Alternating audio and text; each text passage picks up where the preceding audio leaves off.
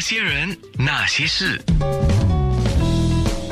那些我们一起笑的夜，流的泪。那些人，那些事，一个去了南极旅游的李义祥，今天跟我们说他到南极去，从上船以后只有六天，不过你去的过程中就要飞行，然后在那个旅馆等啊、准备啊，一共十六天，所以实际上就是花了五天去，五天回。不过因为去南极的包机时间上有时不肯定。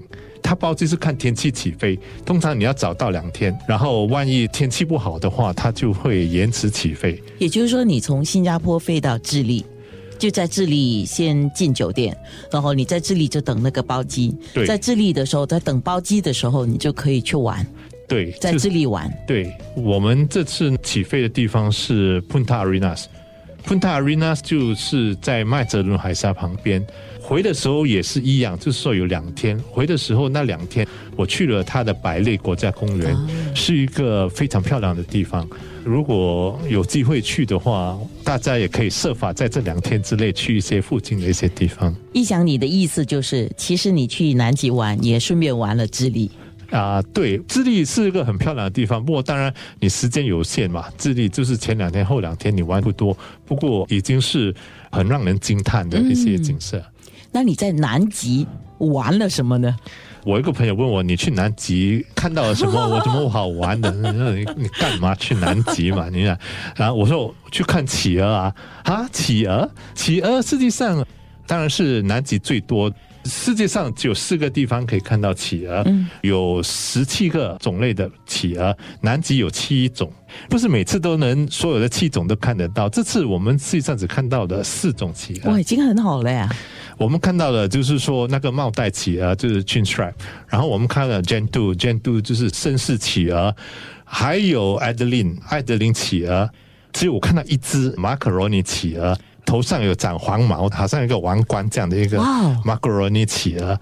企鹅呢，不只是看诶，企鹅最有趣的地方是他们的生活，他们走路的样子，然后他们的游泳，他们实际上是可以在水上飞的。企鹅游泳的时候是飞的，然后企鹅有他们自己的公路，企鹅不会乱乱走的，企鹅有自己的一条路的，所以你会看排成一排的企鹅就跟着一个跟着一个走。去南极的一个规律就是。你不能太靠近企鹅，在一定的距离看它们。对，大概的距离就是五公尺，通常就是不能太靠近去拍照。所以你在南极要拍那个 close up 的，通常要有个长镜。话说回来，实际上，如果企鹅自己走近你的话，你是不需要躲开的。嗯，因为躲开反而会造成他们的困扰，他们的混乱。所以，他有走近你吗？有啊，所以你就站在那边。如果你走的时候刚好企鹅在你面前走过一排的话，你就不要跟他抢道，你就要停，然后让企鹅先过，要礼让企鹅，因为他是当地的原住民嘛，你是外来者，所以这个是南极的规律。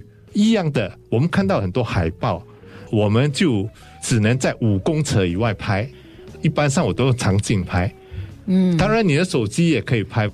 我正想问你，手机可以拍吗？可以啊，在这个座谈会上面，我就会放一些手机的视频。实际上有些视频我是用手机拍的，有时候比如说金鱼嘛。在床上，如果鲸鱼出现的时候，就会有人喊 “whale whales come back” 或者什么东西的。我们有时匆忙之间来不及拿起相机的话，我们就拿起手机来拍。手机是快的，对，因为你随身都带着手机嘛，手机就是随身带的嘛。然后相机有时就放在你仓房里面、房间里面，你再冲回房间，再把相机拉出来的时候，你鲸鱼已经无影无踪了。听你讲的话。很值得的嘛？看你玩的这么开心的感觉。是啊，是是值得啊，是很开心啊。因为每天的风景不一样。比如说，我们去到一个很美的拉米亚那个 channel 的时候，它就是真的是一幅画，非常的漂亮。它的水因为是在峡谷，好像一个海峡，一个很窄的海峡，宽只有七公里，完全没有海浪，所以它就像一面镜子，大的镜子一样。它的倒影非常的漂亮。然后还有那个火山岛，就是 Deception Island。Deception Island 很多人中文就翻译成奇幻岛，实际上 Deception 在英文的意思是欺骗岛。啊，为什么会欺骗岛？是因为以前的捕鲸人听说那新月形的指环。他说：“一进指环中间呢，就会躲开风浪，所以他们一群捕鲸人就把船开进去里面，就以为可以避开风浪，结果发现里面的风浪更大。